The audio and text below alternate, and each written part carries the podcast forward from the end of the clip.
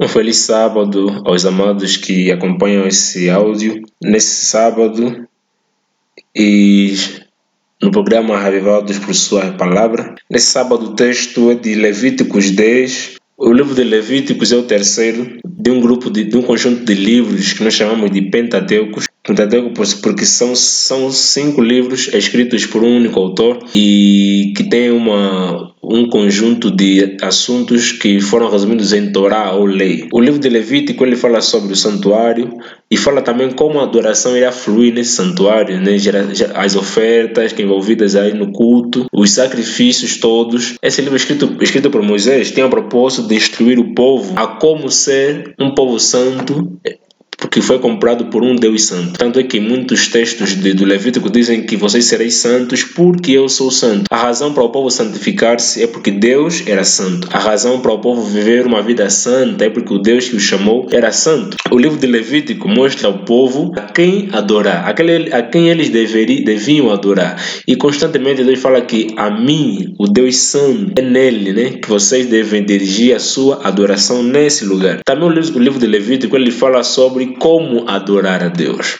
Né, existem muitas religiões, muitas denominações, muitas filosofias de vida até não religiosas e cada um advoga que adora a Deus da melhor maneira, da melhor maneira, talvez a verdadeira. Porém, em Levítico entendemos como devemos adorar a Deus e de forma resumida a resposta é devemos adorar a Deus da forma como Ele nos ensinou e nós devemos ensinar aos outros como Deus nos ensinou a adorá-lo. Uma outra coisa que o livro de Levítico nos ensina ou fala aos seus leitores é onde deve ser ministrada a liturgia ou adoração. No livro de Levíticos, a adoração acontecia no santuário, num sacerdócio levítico, é lá naquele local santíssimo né, que fluía a adoração. Nós não podemos inventar um outro local além, além desse. E mesmo os israelitas que moravam distantes, né, eles deveriam orar e adorar voltados aí para o local do santuário. Também o livro de Levítico nos ensina quando devemos adorar. Ele apresenta-se às festas das, das, lua, das luas novas, às festas semanais, às festas eh, anuais, né? para mostrar que Deus tem sim também um, um, um, uma resposta para a pergunta quando adorar.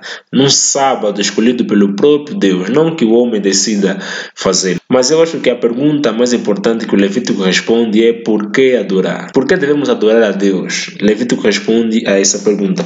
Hoje, aqui no, eh, nesse, hoje no nosso Reavivados, Levíticos, nós encontramos aqui o subtítulo na linguagem do século 21. Nadab e Abiú morrem por causa da profanação. Levíticos 10, versículo 1 E aconteceu que Nadab e Abiú, filhos de Arão, pegaram cada um seu incensário e pondo nele fogo incenso, pareceram fogo não permitido diante do Senhor, o que ele não lhes havia ordenado. Então saiu fogo dos, de diante do Senhor e os devorou e morreram diante do Senhor. Infelizmente, essa, a forma como a cultura popular atual pintou Deus é uma forma errada.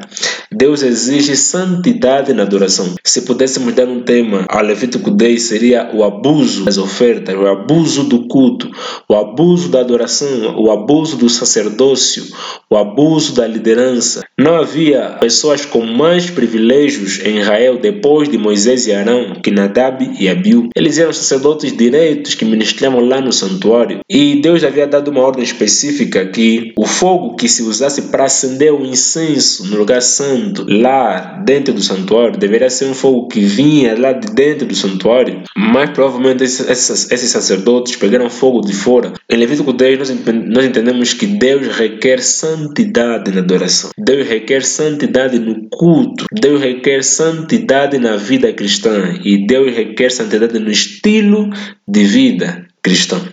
Para Deus queria mostrar que eu exijo santidade no culto exijo seriedade. É, provavelmente esses sacerdotes estivessem embriagados, estimulados com alguma bebida forte que beberam. Provavelmente não levaram muito a sério a adoração porque parecia uma coisa muito familiar. O seu tio era Moisés, o seu pai era o sacerdote, levaram isso muito de forma leviana né, e pereceram. Isso nos ensina que as coisas de Deus devem ser levadas com seriedade, principalmente aqueles que ministram a Deus, aqueles que são cantores nos corais, nos grupos, nos solos, pregadores Devemos levar a sério a adoração. Devemos levar a sério o estilo de vida cristão. Outro apelo para nós seria Cada vez que adoramos a Deus, aproximamos-nos dele como sacerdotes espirituais. Devemos ter isto em mente em todos os atos de devoção. Quando nos aproximamos de Deus, todos nós devemos fazer todo exercício religioso, cientes que o Deus com que temos que tratar é um Deus santo